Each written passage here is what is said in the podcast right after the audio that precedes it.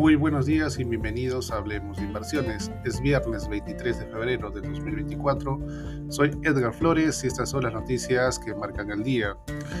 Las bolsas se preparan para una sesión más tranquila este viernes, mientras los inversionistas evalúan las perspectivas para los mercados bursátiles después de que los índices de Estados Unidos, Europa y Japón alcanzaran máximos históricos tras los buenos resultados de Nvidia.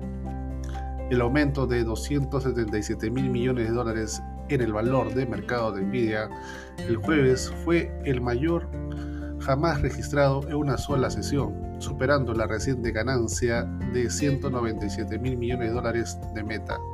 La cuestión es si el repunte de las tecnológicas puede mantenerse y extenderse a otros sectores.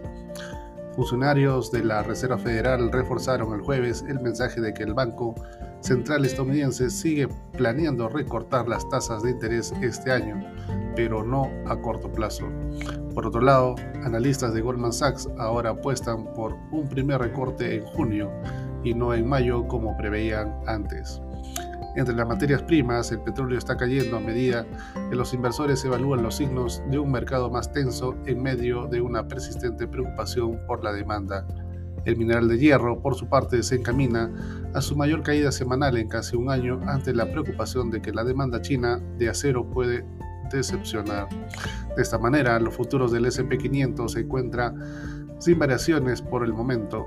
En Europa, el índice de referencia Eurostock 600 con avance de más 0,23%, con el CAC francés y el DAX alemán con rendimientos positivos de más 0,56% y más 0,04% respectivamente.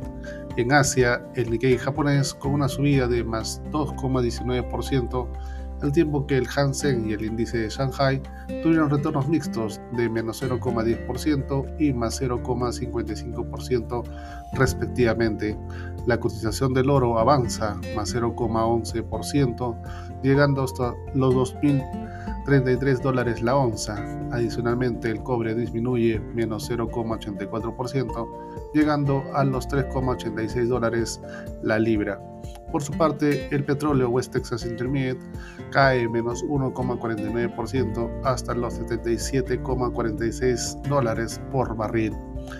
El mercado local peruano cerró en terreno positivo, más 0,29%, impulsado principalmente por el avance de los sectores financiero e industrial. Nexa Resource Perú reportó una pérdida neta de 12,1 millones de dólares en el cuarto trimestre del 2023 menor a la utilidad de 21,7 millones de dólares estimada por los analistas. Ello debido a la menor producción del cobre, mayores costos y menores precios del zinc.